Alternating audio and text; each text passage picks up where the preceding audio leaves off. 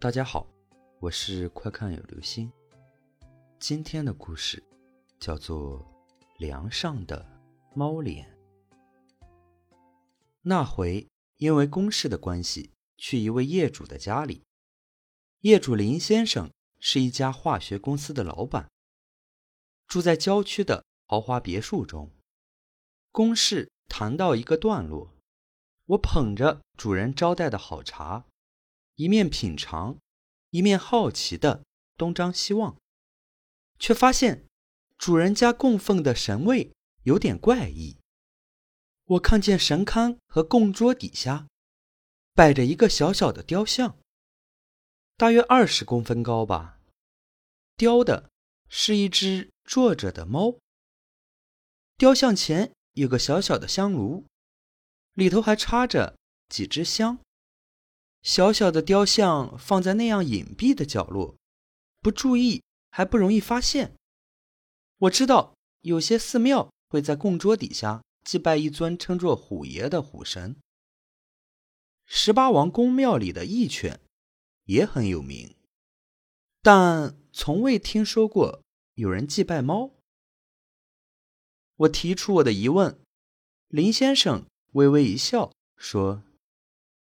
你的观察力蛮好的嘛，一般人通常不会注意到他。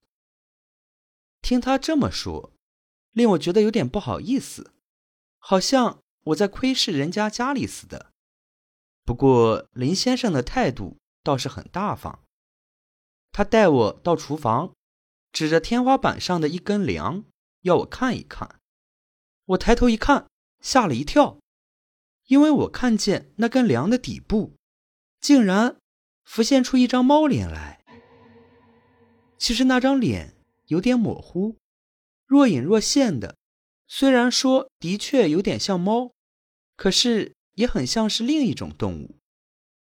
会不会是狐狸？我说，看起来好像有点像狐狸。过去在大陆上，狐仙的传闻非常多。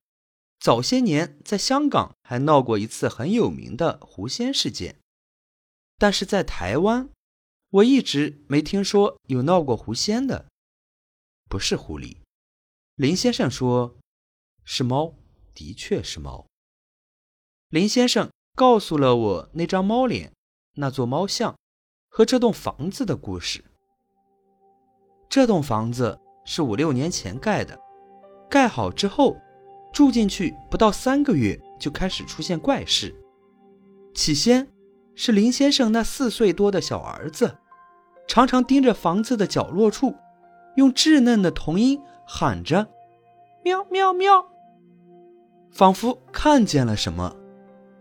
当时大人们并没有很在意这种情形，但是过了不久，一家人就常常在夜深人静的时候，听见猫的叫声。回荡在屋子里，一会儿在东，一会儿在西，有时远，有时近，有时仿佛就在房间门口，可是打开门一看，却什么都没有。全家人被这半夜猫声搞得不得安宁。与此同时，林太太也注意到厨房的那根梁上，好像有怪东西。起先，以为只是灰尘和污垢之类的东西所形成的纹路，但是后来却发现，那纹路好像一直在改变，变得越来越大，越来越清楚，越来越像一只猫的脸。偏偏那阵子林先生的生意做得非常不顺利，赔了许多钱。不是有句话说，猫来贫。狗来富的吗？梁上怪异的猫脸，深夜令人毛骨悚然的猫叫声，还有最近赔钱的生意，林先生开始觉得事态严重，觉得这房子有问题，于是通过友人请来了一个高人指点迷津。